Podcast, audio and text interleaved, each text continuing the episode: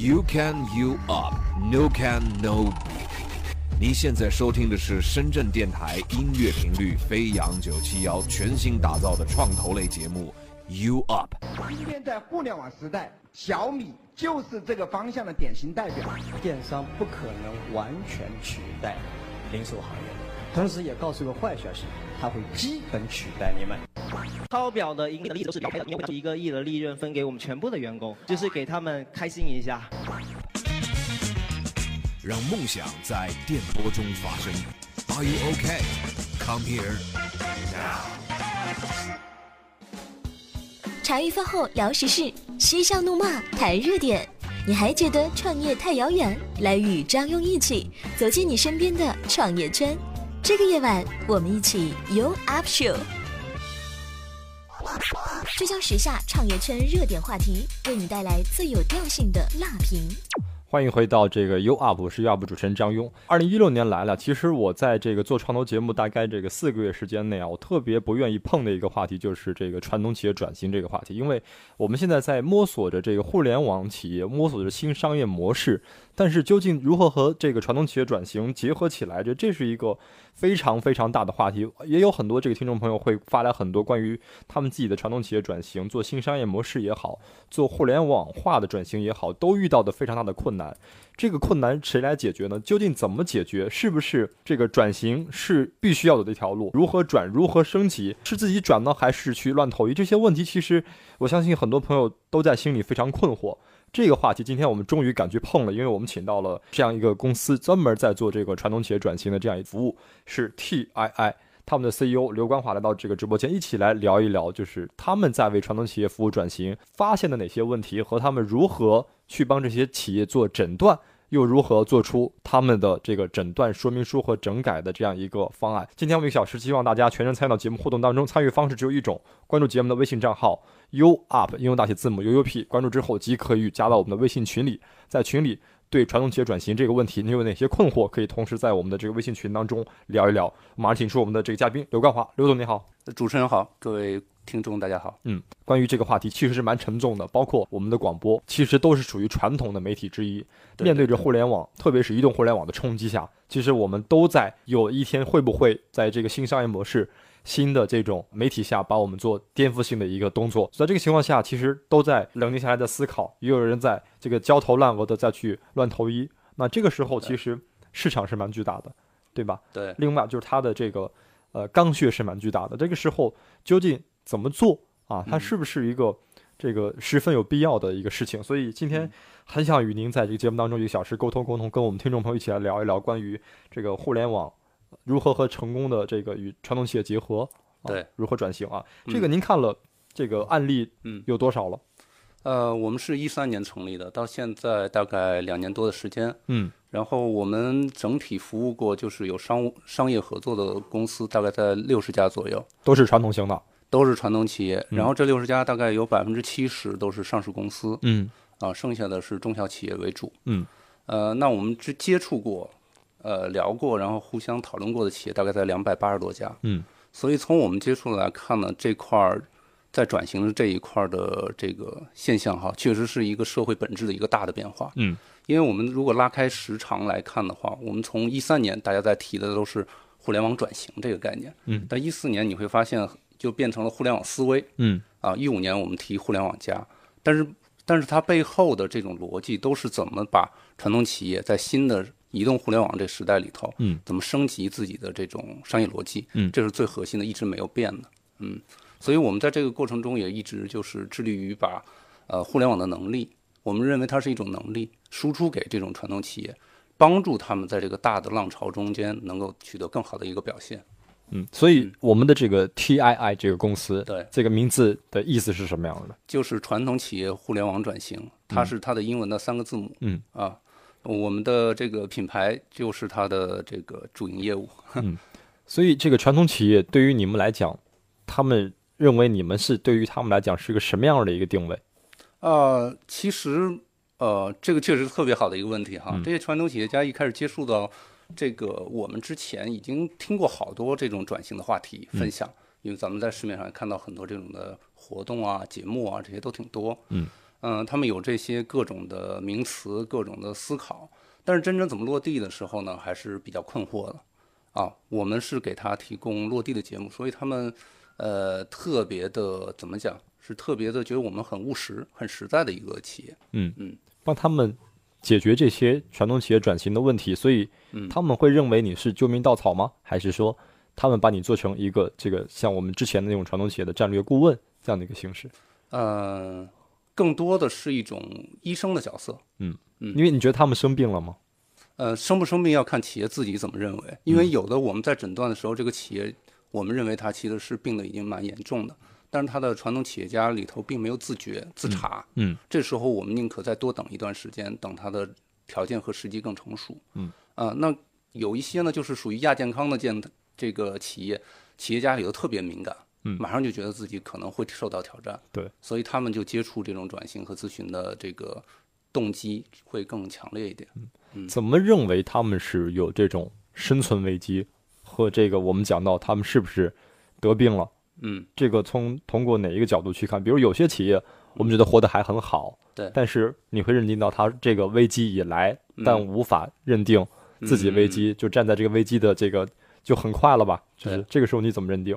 其实有一个特别简单粗暴的一个指标，嗯，啊、你看我们好多传统企业的体量都非常大，然后也是上亿的营收都比比皆是，对，但是你会发现他们的营收的增长是在放缓的，嗯，原来可能有十点二十点的这种增长，现在呢慢慢越来越缓了，个位数的增长，嗯，再加上它的这运营成本越来越高，所以导致它非常痛，在经营这个企业里头非常痛，嗯，所以这个指标是非常核心的一个指标，嗯，就是它的营收的增长速度。嗯你有没有调查过？就是因为你服务了大多是这个呃这个七十多家的这个上市公司是吧？嗯，六十多家，六十多家哈，那这个上市公司你有没计算过说，在中国的三千家的这个主板的公司当中，百分之多少是传统型企业？百分之九十以上吧，都是传统企业，都是传统企业。所以你觉得这个其实上市对他们来讲最痛苦的现在就是说怎么更好的转型？对，其实上市也是看这种增长速度、增长空间，嗯或者叫预期嘛。嗯。所以这个速度是非常非常关键的，它不是看你的整个体量和存量的概念。嗯，所以是现在上市之后，他们也都会担心说，这个公司的市值、估值的这样一个变化，会因为他们对于新公司的转型带来一个更大的一个升级。因为当然当然我们发现现在这个股票其实无论是哪些因素，有一些因素是造成就是他们公司的这个经营状况，对，或者是新商业模式、互联网的冲击下，他们带来很大的这个冲击，所以业务呃营营收会减缓，导致他们这个股票市值有一定的这种影响因素。对的，所以这个时候他们会想下一步我们该如何出路，对吧？那这个时候其实有很多，我发现很多这个传统老板哈，我们接触的都是一些这个这个中小型的传统企业哈，他们嗯会真的是非常的抓狂，嗯有的企业老板真的会给我。呃，发一些这个商业计划书，因为我们知道之前创业根本不需要什么叫商业计划书啊，嗯我们做出来产品跑一些渠道，嗯把产品卖出去赚钱了，嗯然后赚很多。嗯之前，现在我说那个我们的节目开了一档这个创业公开课的这种板块，周三的，嗯，然后他们会说，我们赶紧把这个商业计划书按照张庸之前讲的流程写下来，啊然后给我发过来。我一看，哇，这个全都是什么什么专利的这样一个表格截图啊，嗯啊，或者是就是一大堆的，他真的是把他的计算公式很强的，他怎么、怎么盈利告告诉我了。嗯啊，然后你发现根本我我都看不懂，我说这个是商业计划书吗？但是说嗯要说我就靠这个赚钱的，嗯对吧嗯对，大家面对着新的商业的东西东西的时候，包包括这个互联网冲击的时候，他们其实在想找方式，但是找不到。对，在想发现自己痛点，但是始终不知道我到底哪里出错了，哪里感觉都有问题。其实自己摸不出来自己的原因，就是身在此山中，对必须要有一个人去这个这个呃隔岸去看看你，才能看明白你究竟是在哪里发生了问题。对对对，那所以这个时候你们在接触了这个小三百家的这个企业之后，传统企业之后，嗯你有没总结出来，就他们现在哪些地方发生了一些问题？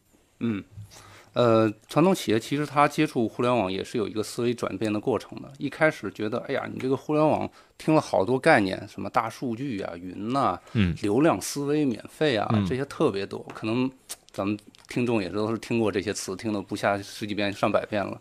一开始的大家这些传统企业呢，并看不起互联网的思维，嗯他觉得你们这是互联网企业才能做的，嗯我们传统企业跟你们逻辑不一样，看不起。另外一个呢，听的太多了，每一个人的分享都有自己的观点，他又看不懂了。嗯就不知道该信谁。不应该信谁，就包括那个经济人物访谈当中，你还记得吗？当时这个雷军和这个董明珠打打赌嘛，一个是啊传统型的，就我我就是渠道为王，对对吧？一个是这个雷军说我是互联网互联网这种销售方式，对对吧？这两人当时赌这个一个亿对一个亿的赌局哈，对一个亿还十个亿，这种当时其实是这个掀起了很大的这种思考哈，就是对传统企业和互联网企业对抗当中究竟谁会胜出啊？对对这就是互相在不同的世界里头观，就是在一个山看另外一个山了。对，其实我觉得无论是哪个能跑出来，就大家都需要去看一看各自的优劣势，怎么更好的去转变。对对吧？我们现在关注的是传统企业，今天碰这个话题当中，我们希望把它真正能，我们能通过你在服务于小三三百家这种传统上市公司之后，嗯。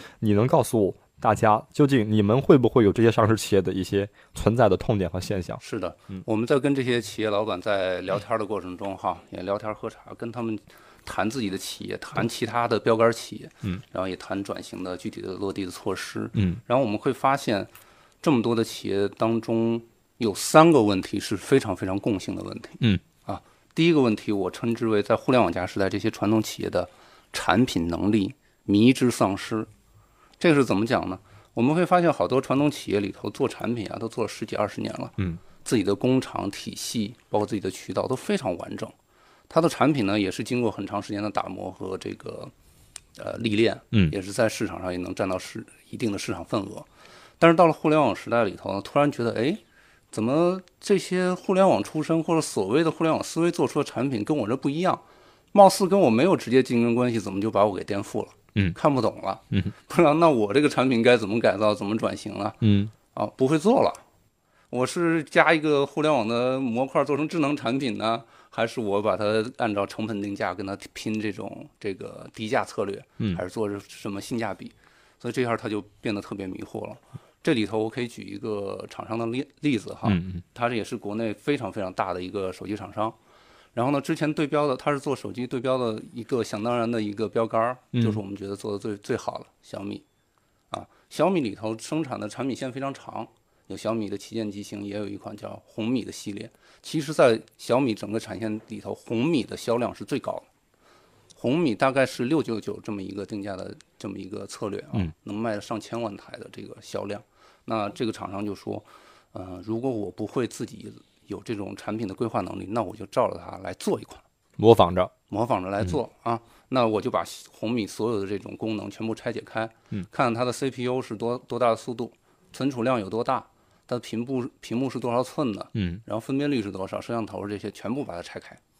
然后它的产品规划就是说，我要让我的这些产手机的这个性能只比红米好，不比它差。价钱还比它低。价钱呢，它是六小红米是六九九嗯，它要定五九九，再便宜一百块。嗯，那性价比就是性能除以价格嘛。嗯，它的性能更好，价格更低，那这个性价比一定会比红米更高了。嗯如果这么来看，这款产品一定要卖大卖了。嗯，结果怎么样呢？在市场上还是觉得就是投到市场上面反应平平，嗯，而且没赚什么钱。没赚什么钱。嗯，大家在这个价格上、利润上打价格战、打利润战，其实最后两败俱伤。是的，因为他抓到了小米的一个现象，并不是小米的本质。嗯，小米的产品的性价比很高，只是大家体现给消费者的一个感官。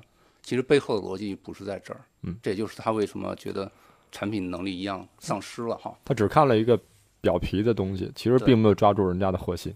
对的，对的，小米背后还有一套的玩法。对，我们叫比如说它的粉丝外团，嗯怎么样做参与感，嗯啊，怎么贴着 BOM 去定价，怎么怎么去打这个外围的这种护城河，嗯啊，这些都是小米的核心能力。嗯嗯，但如果你只抓一个产品本身，把它逆向拆解，这个就是舍本逐末了。所以这个时候，他意识到了说，我只抓产品，只复制产品，只模仿最根本的一个东西，其实是玩不下去的。玩不下去的，那这就是从市场上就会教育他。所以产品的能力，无论是模仿，它一定不是单一而行的，它是需要一整套的互联网思维或新商业模式的一种架构去玩这套东西。当然，所以需要去面对一个新的转型，就是产品能力丧失了，对吧产？品能力丧失，这是第一个问题。而且我在考虑是，这种大企业未必比小米的价格的成本会低，嗯，因为我们知道很多厂商的这种以前的销售渠道，对对吧？以前的这个呃，他们的成本的这样一个就是就人工和成本的这样这个这个对比，比如他们有五百个人生产了一款机，人家有几十个人生产了一款机，其实成本不一样的。对，是的，这个时候我觉得会有很大的这个挑战。对的，你提到的其实是我想说的第二个问题，嗯，就是在这个传统企业在互联网时代，第二个这个大的问题就是它的原来啊，嗯我们说一个传统企业要想把货销好，一定要有很强的、很完整的渠道体系嗯啊，很多传统企业都建立了国代、省代、地市代，一直到销售终端嗯几层的这种销售体系。那它这种的好处就是说，我的产品一旦出来，我就可以 sell in 到这个渠道里头，就是厂商没有库存，你国代给我吃多少库存，省代吃掉多少，然后这些东西全压在渠道里头了。嗯，这样的厂商的就是轻装上阵了，是吧？所以我们有一个提法叫渠道为王。嗯很早之前大家都说这个事儿，谁掌握了渠道谁就能赢。但是现在发现互联网时代不是这个玩法了。嗯，互联网时代是说，哎，我要尽量的把这些中间中间的去中间化，把它去掉，嗯，或者是旁路掉，我们要像电路一样把它旁路掉，嗯，啊，那这样的更大的一个好处就是说，第一个，我能把这些所谓的渠道的成本减掉。我们知道传统企业里头这个渠道的成本大概占整个体系啊，制造行业的体系大概占百分之三十到四十，嗯，很高了。非常非常的高。这会导致一个特别明显的现象，就是你做的产品啊，这个做工或者是它的定价，呃，它的性价比在这放了，你的定价一定会比互联网的产品定价要高。你要高出很多，因为你要支付给你渠道体系，嗯让他们要有一个健康的可循环的一个一个作用哈，嗯，所以你这个利润空间一定要留足，嗯，那到了互联网时代，人家没有这个体系给你竞争啊，人家相当于没有负担呐，对，那我让出来这个三十到四十给渠道这种收入，我给消费者不是更有竞争力吗？嗯所以呢，原来特别好的一个能力，反而变成了自己的负担。我们叫渠道体系成为致命一击。嗯嗯，这个是一个绝大多数的这种传统型企业都是以渠道为主，对的，对的，对特别是在互联网到来之下，我们知道现在购物方式发生了巨大的转变，嗯，对吧？这种互联网式购物、网嗯网店式购物，对，对这种情况下，我们其实跨区域的这种这种购物，或者是各种各业各种各业各业的垂直领域的这种电商的品牌的出现，嗯其实非常的细分了。就是我们甚至都可以忘掉线下的门店，忘掉那些大的 shopping mall，直接进行网店购物，或者是跨境购物。对的。那这个时候，你的渠道还有什么价值呢？对，嗯甚至有的你的这个最终的消费者就是你的营销人员，对我们叫做粉丝体系，怎么去打造粉丝，做口碑。对，口碑营销很重要。我不一定非得有自己的实体店，对，但是我有自己的粉丝体系。是，嗯，他们口口相传的这个成本呢是非常非常低的，甚至是零成本。对，粉丝就是为了去就是你的产品的粉丝嗯，啊，他不会要你任何的成本，但是会主动安利你的产品，这是互联网的一个特别大的一个变化。对。那这个嗯其实对中间厂商也是非常痛苦的，对吧？因为对于他们来讲，就是虽然不是生产厂商，嗯，但是中间渠道也面临着巨大的挑战。对，这种传统的企业该怎么做？我觉得现在这一块儿就把钱都给了这个这个物流了，物流很赚钱，对但是 中间渠道商制几乎亏亏得很厉害了。对，我们的我们的服务企业里头也有渠道商，渠道商也面临着空心化的这个，就上游的空心化，嗯就卖的这个从他走的货这个这个量越来越低嗯，啊，他也是想说我后一步怎么转型，嗯也是要往线上去转。是。对，所以这个是我们发现的第二个问题。第。二个问题，嗯嗯，还有什么问题？还有一个问题就是第三个问题，就是互联网加时代里头这些传统企业，呃，因为它之前的积累非常深，嗯，在每一个这个企业里头，如果它是做 top 三的这种企业，它其实对这个行业有非常非常深刻的见解，嗯，并不是外界能够轻易能动摇的，嗯，然后他们有就因为浸淫在这个是呃这个行业里头，它有一个特别大的先发优势，嗯就是他对这个行业理解以后，他很容易发现新的机会。他自己对产业上下游都比较理解以后，他跟其他的厂商进行交流，他很容易看出新的机会。嗯，但是新的机会他可以抓住，可以卡位，但是会发现有一种叫起个大早，赶个晚集，就是这个市场被你卡位了，但是你由于你的速度不够快，嗯，因为咱们知道中国这个这个山寨和追赶模仿的能力是非常非常强的。是你如果是卡了一个位，但是你后面跑的速度变慢的时候，后面一群的人蜂拥而上，就把这个企业从蓝海做成了红海了。对，特别是我们现在在聊很多互联网的这种企业哈，嗯在谈到说你，我们经常会问一个问题，说你比人家，你比同行这个嗯快多少步啊？对人家说我比他快三个月半年，我说那个不算快，我说嗯回头就超了你了。其实有点钱有点人过来超了你了。是的，是的。其实这个速度问题，确实现在摆在这个创业型企业或者传统企业也好，嗯都是同样的这个致命的问题，对，对吧？因为传统企业里头的生产模式和商业逻辑还都是所谓的工厂化，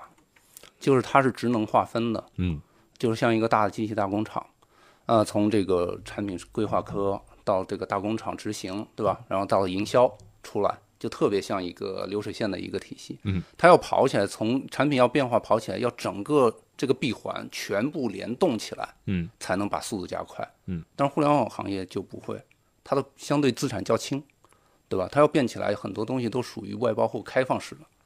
那不一定非得自己拥有这种重资产，所以它的速度就非常非常快。嗯啊，我们在这上面也碰到好多的这种传统企业嗯是有这样的，其中一个厂商就是他发现了有这种，呃，一个他做了一种智能硬件，之前呢也是在这个行业里做得非常好，然后这款这个智能硬件出货量比这个国外的一个某个大厂牌出最高的量的时候还要还要高，但是呢，它卡到这个互联网这个非常大的一个蓝海里头呢，它的速度非常慢，因为它的它需要三个月到六个月才能把这个产品的这个更新换代做做一轮，嗯，发一个版本，这个这个速度在我们来看是不能忍受的。所以呢，它慢慢的被很多跟它类似的企业里头，比如说看到这个机会了，也慢慢就去追赶。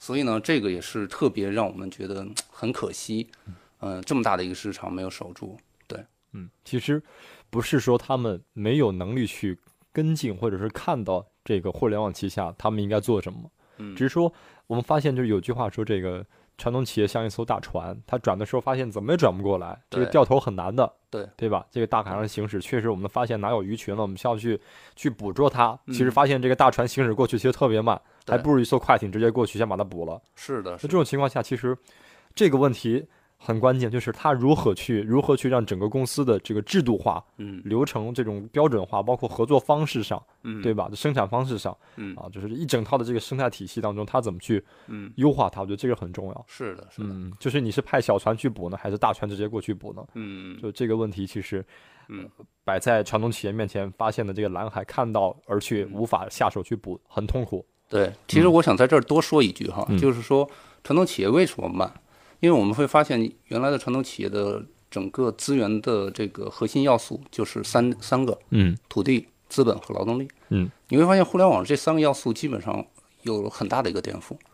有有我们会发现很多孵化器里头一一两个格子间，五六个人就把这个事业给创创起来了，土地不再是一个核心的要素了。嗯，我一很小的一个界面就可以承接一个很很不错的一个团队。嗯。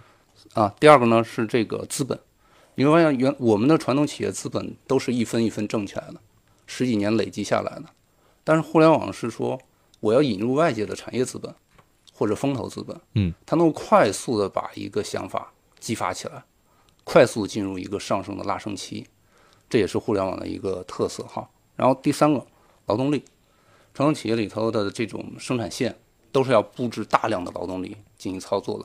但互联网里头，我们叫劳动是要有创造性的价值的，它不需要这么多重复性的一百个、两百个产业工人，嗯，它只需要五个、十个非常核心资深的互联网人士，嗯他们有自己的创意，体现自己价值，就能把这事儿做成了。嗯，所以呢，你相较而言呢，传统企业这种步伐就会变慢，这是相比较而而言的哈。嗯所以其实我们看明白了，就是你列举了三个现象的问题，现象级的问题。对，这三个现象级，其实我觉得你讲到了他们能看明白、嗯这个问题是他们也懂得，嗯但是他们其实想发现真正看清楚自己，嗯到这个为什么会变成这样，到最后他又如何解决，其实他内心里充满了种种的纠结。对啊那这个怎么解决呢？我们通过这个呃节目的下半段当中，我们会详细去为你讲解如何破解这三个现象级的传统企业的遇到的困难的问题。大家可以关注节目的微信账号 U Up，应用大写字母 U U P，关注之后即可加到我们的微信群聊里，在群聊里对这个传统企业转型提出你的困惑、你的问题，我们一起来去解答。聚焦时下创业圈热点话题，为你带来最有调性的辣评。今天我们来碰一个敏感的话题，就是传统企业如何转型。其实，在这个话题当中下，我相信很多我们开车的朋友都会思考自己的公司、自己的企业面临着一个在互联网冲击下，在新商业模式的重新格局下。我们该怎么办？遇到的，比如说这个转型难、升级无路，这个时候，那这个时候该怎么办呢？我们今天来首次碰碰这个话题，来聊聊看看能不能聊出点真正的方法。上面当中，我们通过这个 TNI 的 CEO 刘光华介绍了他们在服务于小三百家传统企业之后，他们看到的三个现象级问题，分别总结一下：第一，就是传统企业的丧失了之前的我们积累了十年、二十年的这种产品能力，这是第一点哈。第二点，他讲到了以前我们的传统型企业的这个产品是以渠道为王，这个渠道在新的商业模式下，其实，在互联网模式下，其实是从最好的优势、最优势的一个这个核心，转变成了最致命的一击。那这个时候该怎么办？第三个就是在传统企业，其实并未说我自己看到新商业模式、看到互联网当中我无动于衷，是因为我看到了蓝海，看到了这个我在这个行业当中扎下头来沉淀了十几二十年之后。我其实看到了未来该怎么做，但是发现了我的企业的所有的制度想转型，想快速的去跟上这个速度，其实是发现怎么却转也转不过来。那这个时候该怎么办呢？这个这个对症下药哈，我们通过下半段当中一起来聊聊，就是真正传统企业转型有哪些这个解决方案。我们先来聊一聊，就是为什么会发生这些问题啊？现象级出来之后，相信它一定是有一个这个这个原因的。那这个原因怎么？怎么看得出来？怎么分析出来啊？知道原因才能知道这个到哪里去这个地方去靶向性的治疗啊！这个话题其实我们是非常这个有有可听性的，希望大家可以参与到我们节目当中，关注节目的微信账号 u up 用大字 m u p 关注之后加入到群聊里一起来聊聊这个话题。u up 用两秒切框冠名播出。聚焦时下创业圈热点话题，为你带来最有调性的辣评。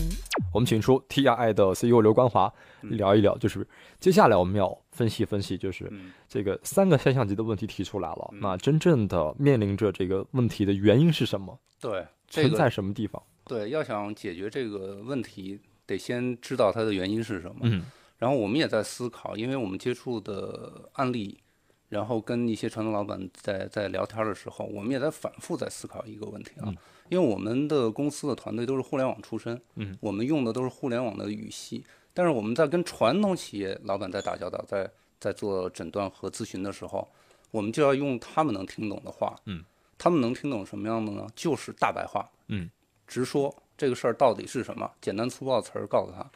你举个这种我们场景化的例子哈，其实你会跟他们说哪些词，他们是听不明白的。比如说什么流量啊、免费啊，这他听过，但是他其实呢没有理解。这这词其实都很明白。对，比如说云呐、大数据啊，嗯，其实我们知道大数据这个词儿提的太多了。对，但是我们在说，我没吃过猪肉，见过猪跑吗？对，他以为自己是具呃听懂了，但是一一去交流，一去一去谈，其实只是了解一个表面一个词儿的意思。对，只是仅限于这个纸面的意思了。嗯啊。那我们就其实反反逼我们怎么把这个互联网加里头最核心的这个东西最大的颠覆，它的原因在哪儿？我们进行一个抽离和总结。这是在教育教化吗？嗯，在帮助吧。嗯，对，我们跟这些传统企业是这些老板是非常好的平等的朋友。嗯啊，或者是我们是站在一个独立客观第三方的这种角度来给他来做诊断。其实他也需要上课的。嗯，对吧？因为他虽然明白。这个潮流下应该有大数据，应该有云，应该有等等等等的东西。对，但是真的这个课程课程是什么样的？对，我还不知道本质。这个时候需要我们来帮他去普及。对的，对的，嗯。所以我们呃尝试着去把互联网加里头，啊最核心的那个东西把它提炼出来，用两个字我们认为是最本质的。嗯，我们叫直连，直连就是直接连接的意思。嗯，这他们能懂吗？能懂。嗯，好懂。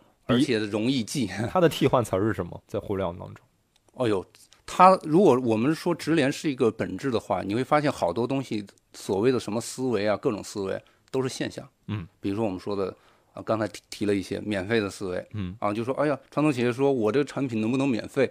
我说你千万别这样，你的利润已经十个点、二十个点了，你再免费，你的厂子怎么办？回头跟你们做腾讯的一样，我们做这用户嘛，做数据嘛。对，是。对，其实有可能就是，呃，不是因为这个这个免费就可以带来新的商业模式，是因为你要找到你的需要突破的方式是什么，是对吧？别一个免费过来，大家都在炒免费，你也跟着免费，对对这个人家免费有自己的这个交叉补贴再回来，你你要有后手才可以才有免费的这种商业模式。回头把家底儿都赔光了，对免没免费个明白的东西出来，对啊，这样是非常痛的。嗯所以直连究竟是连接什么？直连连接谁？嗯是产品和用户之间直接连接。从单纯的这个意思上来讲啊，嗯我能理解是，就是你刚才讲到把渠道这个去掉吗？去中间化叫直连吗？还是还会有更丰富的意思？去掉渠道的中间化，只是直连的一个表现的一个作用。它更主要的是说，我忠于你的产品的制造者或者产品的设计者，可以跟我最终的用户使用的用户，嗯，来建立直接的连接。这个连接呢，就能产生化学反应。我给大家举个例子哈，嗯，比如说有的这个传统企业里头在在卖产品，他最后卖给的是谁？卖给的是消费者。哎，那消费者和用户之间有区别吗？嗯，我再举个例子，我在京东上买一个六九九的手机，嗯比如说咱们就说红米吧，嗯我是一个什么消费者，对吧？但是我是用户吗？我是把这款手机买来给我父母来用的，它是一款老年机，非常大的屏幕，字儿很大，又可靠，性能稳定又可靠，好使用，对不对？最终的所有的使用的体验其实都是老年用户，所以你的产品要做给谁？如果我是购买者，你要做给我的话，我做给一个这个中产阶级一个白领，你肯定就做偏了。其实你应该做给老年人。所以这个时候呢，你要如果要有渠道、有中间的这种中介，把你从市场上这个信息衰减了以后，给你很大的一个信号的误解，这时候你的做的产品就会偏颇，就会丧失市场的动机。有了用户渠道以后，用户所有的使用的体验和反馈都可以第一手的、没有衰减的传递给产品的制造者。嗯，那你下一款的产品或者这个升级迭代的方向，就应该从用户的直接反馈中得到。所以我们说，产品不是设计出来的，不是一些设计人员、产品经理闭门造车，这个这个规划出来的，而是你的用户告诉你，你就只需要把用户真实的使用体验把它翻译出来就可以了。嗯，就好比说，我们知道传统企业，比如说我们举例子哈，卖一些这个基本的物质性的产品哈，物体性的产品，它卖完其实就是这个物品使用的好与坏，嗯啊，使用的这个体验感，它其实是和我们厂家的本质的生产或设计者是失联的一个状态。对的，对我们不知道它使用的是怎么样的，我们只知道卖完之后，因为看销量、看数字，觉得哎，是不是我们这个产品是有问题啊？但是找不到问题在哪里，对，所以只能自己内部测试，但自己也看不明白究竟在哪里的问题。这样你的产品呢，我们就要有温度感。嗯，啊，这个用户接出来出接触你的产品以后，他觉得是有温度的。嗯，因为他所有的反馈意见都是在你的下一个产品迭代中马上就能体现的。嗯哎，他觉得这个东西好用。嗯，或者就是做给我的，这样的话，他觉得这个产品能代表自己，好嗯趁手。嗯所以他就愿意给你的产品做代言，推荐周围的亲朋好友来使用。是，嗯所以这就是你发现的他们的原因是在于无法直连，无法直连。嗯嗯，还有其他原因吗？这个是最根本的。就是把这个解决掉，就能找到你如何提出这个解决的方法，对对吧？拿嗯拿出这个这个对症下药的这个药出来了，对对吧？所以下面我们是不是要该聊聊，就是呃，关于它的这些种种的现象级的出来啊、包括我们找到了它和用户之间的这个断裂的这个链接。嗯那以下问题其实我们大家心里面也都明白该从哪里去突破了，对但是我们也需要一个系统化的一个这个嗯这个呃一步步去告诉大家究竟如何去解决。我们通过一个方法论的一个观点，让大家去明白。对，嗯，我们认为这种互联网的转型能力啊，我们称之为能力是可以习得的，嗯不是说啊，互联网只互联网能力只是互联网公司才具备的。嗯，传统企业要要首先要坚信这个信心，是完全是可以习得的。第二是说呢，千万不要听太多的表象性的东西，听得越多，头、头脑越乱，反而着了相了。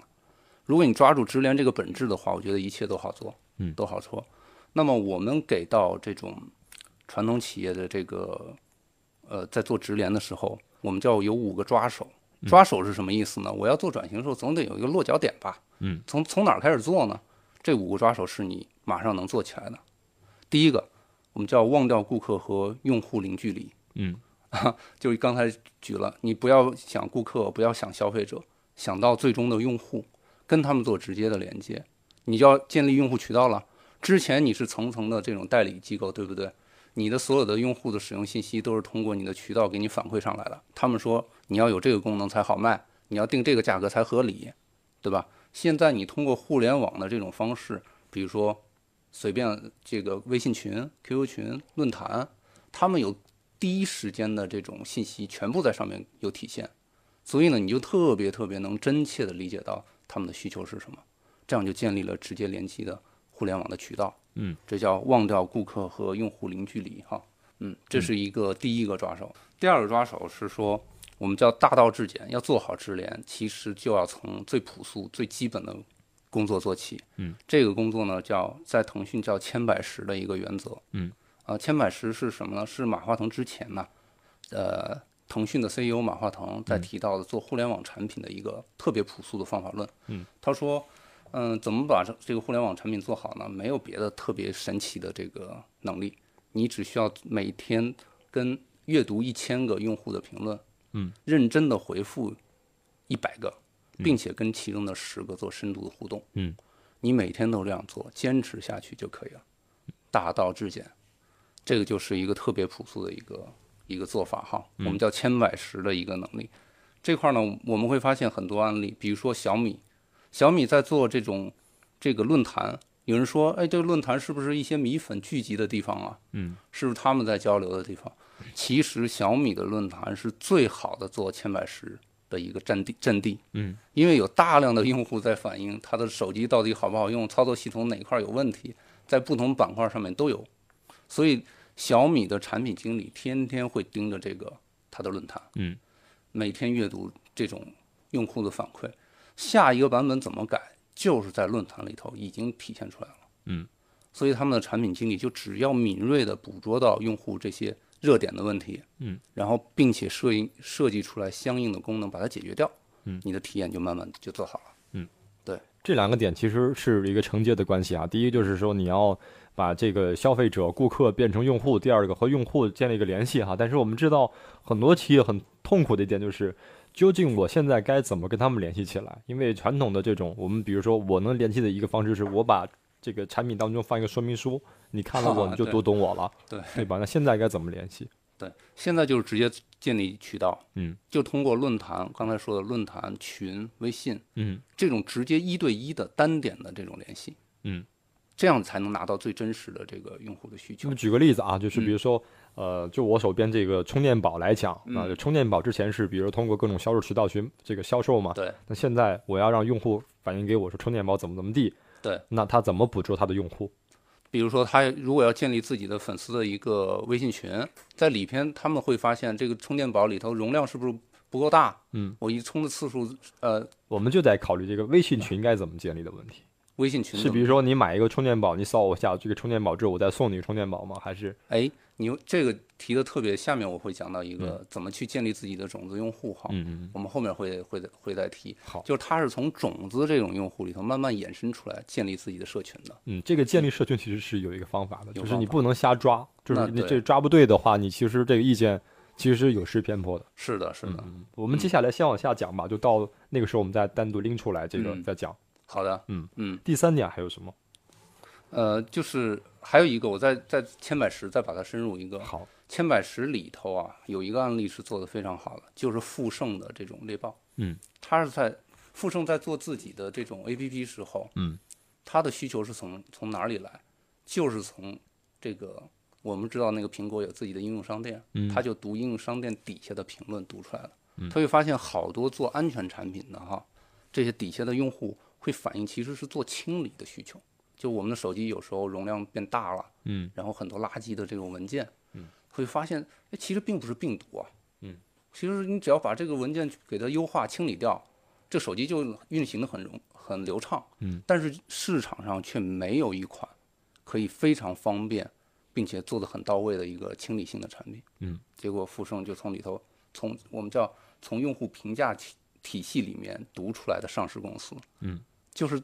用户在这边已经告诉你有这么大的一个市场需求了，他只不过是每天天天千百十去读，会发现有这么大的一个用户需求，嗯，做了这么一个产品就抓得非常准，是把手机那些垃圾的这个文件清理掉，对，这个有吧？就他，所以富生做得好啊，清理大师做得最快，嗯，最最最彻底，然后最简单，嗯，而且最安全，不会清理掉核核心的这个文件。对，嗯，其实呢，他压根儿初衷是想做一款跟三六零一样的这种，哎，对，其实我想问这个问题了，其实它有这样的一个功能吗？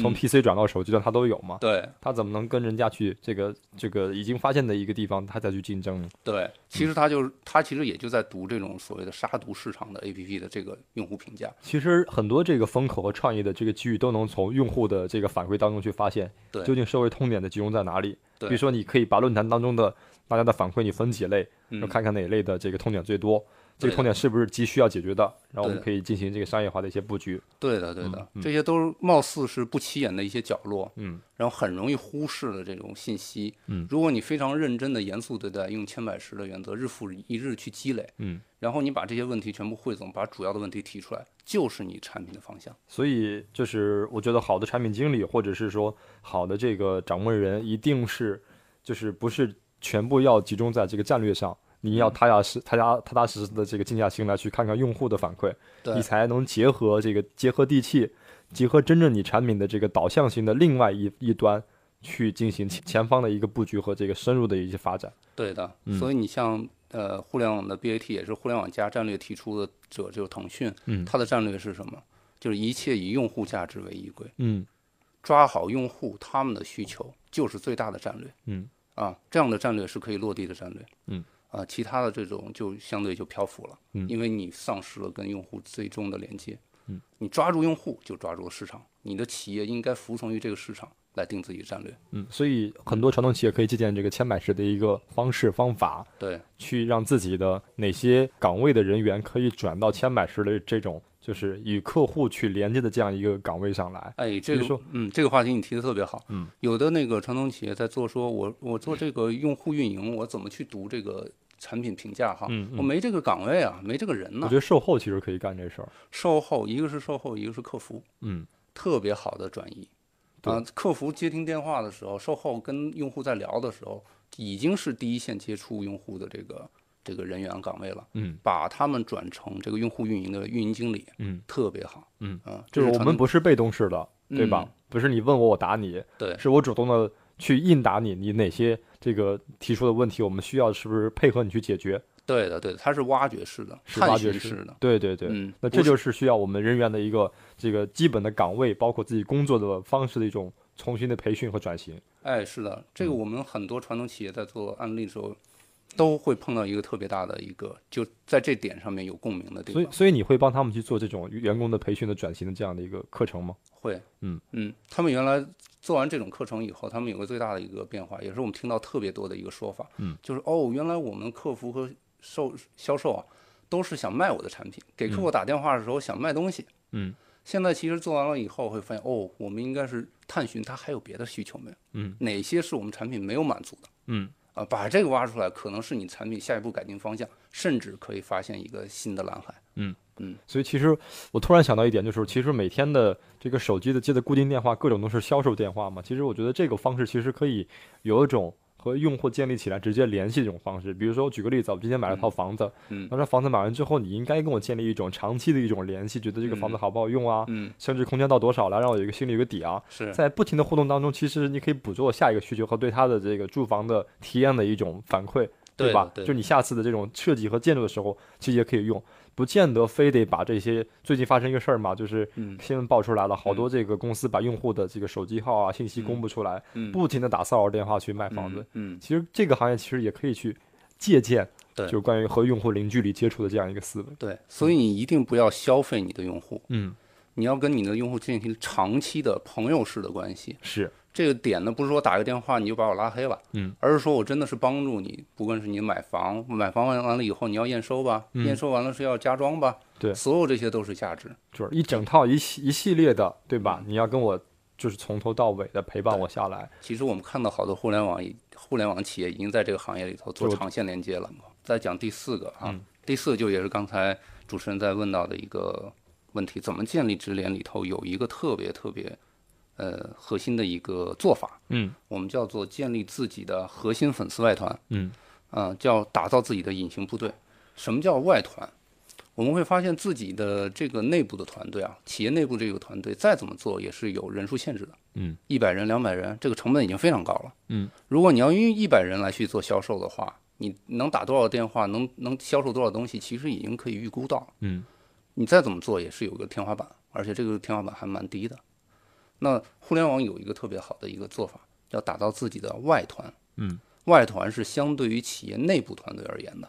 嗯，我建立一个粉丝的外团体系，有很多人来帮助我安利自己的产品。嗯，他们就是我的粉丝。嗯啊，然后我也不需要给他工资，因为给他工资就是看不起他，嗯，因为他认同的是你的品牌和价值。哎，对了，你讲到这儿，我真的很想偷笑一下，因为我们很多这个 UP 的这个粉丝团，嗯我们组建一个外团，然后我们就是以微信群为联系方式。对另外我们有这个微信大群和小群和内部的外团的这个核心群。嗯核心群我现在就是我跟您分享一下，就是通过大家的这个 UGC 的方式，每期把我们这么优质的节目的干货的内容进行文字化的转变，嗯，然后进行我们下一步的这个部署的分享。对，就是我们其实是已经在做这个事情了。嗯，对吧？有有我们核心的这个这个团队在找项目，在找投资人，另外同时我们也有我们的外团的朋友在进行，他们在同时学习的过程，也在对 UP 这个 UP 这个本本质进行一种认可。对的，对对的，嗯嗯。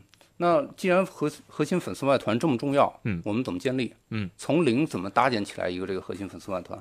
我们就要一定要抓住你一百个核心粉丝。嗯，我们知道小米怎么做出这么多的米粉来。嗯，从一开始就是做自己最最认同自己这个产品和理念的这么一百个用户。嗯这个用户你可以找到，对吧？因为你产品在做定位的时候，你就知道这波给谁用的，嗯，你就找出最典型、最活跃的，甚至我送一百部手机出去嘛，对吧？对对吧？都可以找到我们核。心的这些就是愿意测评机的这些机构啊、玩家啊，嗯，对吧？创客嘛对，你们去测试给我意见嘛，对，对吧？这个这个它的呃它的这种扩散裂变的能力是非常非常强的。嗯如果你抓住这个种子一百，他们他们在做安利的时候，再往下再扩展，嗯每个人都有一百到一千个好友吧，嗯这就是再一层就上万人了。嗯，所以这种裂变到两三层的时候，已经非常非常可观了。是，嗯，就这个远大于你广告的这种信任感的突破。是的，对吧？人和人传话肯定是熟人间的传话，或者是甚至是这个基于我们的这种需求式的传话，会会嗯很很会很快，会对更有信任感。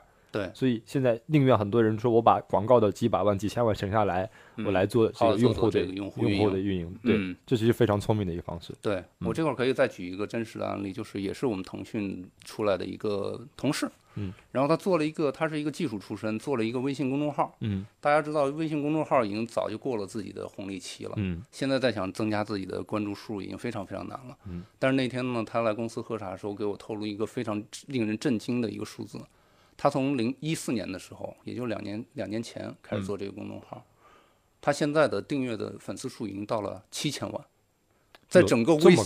在整个微信平台上面都是 top 五之之之内的。这能透露是谁吗？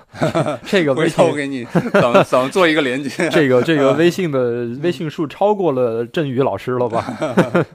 我就非常感兴趣。我感兴趣，并不是说这个存量这七千万是多么令人震惊，嗯我是想说他怎么用两年的时间涨到这个数量级的。嗯，回头分享，一定要呃分享。对，然后他提到的一个东西就是核心粉丝，他一开始也就是一百个人，嗯慢慢开始做起来了，嗯，这是非常印证我们这种核心的观观点哈，从一百个核心粉丝开始抓起，嗯你一定能做到一个非常好的量，嗯，对。另外一个呢，就是你要有自己的粉丝体系。刚才说的是要有粉丝，但粉丝里头内部的结构还是要有体系的。嗯我们知道粉丝有自己的管理人员，嗯然后分那个呃，我们叫粉头，粉丝的头头，嗯 然后下面还有各个分部的这个部长，再往下一层一层的迭代，他们是自组织的。嗯，就是最后是粉末了是吧？我们知道那个 TFBOYS 的演唱会门票，嗯。嗯、大家都说，哎呦，好火呀，这个都买不到，嗯。那几万张瞬间就没了，怎么没也没见到他有票务代理公司去给你销售啊？嗯。就是通过粉丝体系，嗯，瞬间就分掉太。庞大了，他们的粉丝团。对，嗯。北京、上海、广州，然后北京一万张，上海五千张，马上就没了。嗯，他不需要走传统的销售渠道，对。粉丝自己就可以把这些东西给你消化掉，这就是粉丝的核心外团的一个力量哈。嗯然后我们把这个概念哈，就用粉丝的概念叫做塔与浪。嗯，原来的传统企业或者是传统的广告广告做法呢，就像在山上建一个塔，因为让所有人都知道离了好远好远，你都能看到高高的山上有一座塔。嗯，这就是品牌的力量。我们说做广告。嗯，现在叫浪，像像海浪一波一波做运营活动。嗯，然后由用户粉丝来推动，你要顺应这个呃风口浪尖。嗯，然后不能停，然后一波一波来做。嗯，这叫塔与浪的区别。嗯，塔很高，但是呢想起来才可以，它的成本是非常非常高的。浪呢就是非常柔性，你能建立一个很源源不断的这么一个呃运营的力量。嗯嗯，所以这是我们提出的这个方法论。对，第四个，第四个，嗯，还有吗？还有最后一个，嗯嗯，最后一个我们叫游戏化，游戏化 gamification，嗯嗯，这个东西呢，呃，游戏化可以让你的这个产品啊，我们知道之前咱们在提参与感，嗯，游戏化可以让你的产品的用户超越参与感，嗯，什么叫先先提什么叫游戏化？游戏化是从游戏里头提出来的一种核心能力，嗯你会发现我们在在在游戏这一类产品非常特殊，好多游戏的玩家天天沉迷，嗯，上瘾，反复不断的玩，一天恨不得花十几个小时。如果是把这些背后驱动它上瘾的因素、沉迷的因素，把它提出来，放在你非游戏化的产品里头，嗯，你的产品就具带具有非常强的粘性，嗯。啊，这个东西就叫游戏化，嗯，游戏化也是我那个我们 TI 在做的专门的一个一个话题哈，嗯，咱们这里头就不太大的展开了，嗯。啊，那游戏化的运营也是一个非常厉害的一个一个工作，嗯。也是可以掌握的，所以我们总结起来，这个方法论有五大点，嗯。其实是一个承接，从这个发现用户到转变用户，嗯。到用户的这个这个呃，这什么来着？呃呃，要跟用户建立零距离，零距离。然后要千百十，要下大道至简，要下苦功夫，嗯。然后呢，我们还要建立自己的核心外团，嗯。然后还有自己的游戏化的作用。嗯。嗯，其实还有一点就是刚才有一个就是也是传统企业一个迷思，就老提大可大数据。嗯我想在这儿再补充一点，就是请这些传统企业忘掉大数据，拥抱小数据。嗯大数据是必须要具备海量的消费者用户，并且跟他们直接联系的，因为你没有做直接联系，你的客户的用户可能就是刚才说的什么呃售后卡呀这些，可能的电话地址全都变了，看似有几万的销量，但是不是真实的用户，所以忘掉大数据，拥抱小数据。嗯谢谢光华一个小时关于传统企业转型的现象级以及呃挖掘它的根本原因和提出五哥的方法论哈。这个只是我们这个面对传统企业转型这个话题当中的第一课，我们希望这一课给大家上了一个非常深入的一个一课。希望这个课程当中我们会慢慢的发现更多更生动的一些观念和方法。聚焦时下创业圈热点话题，为你带来最有调性的辣评。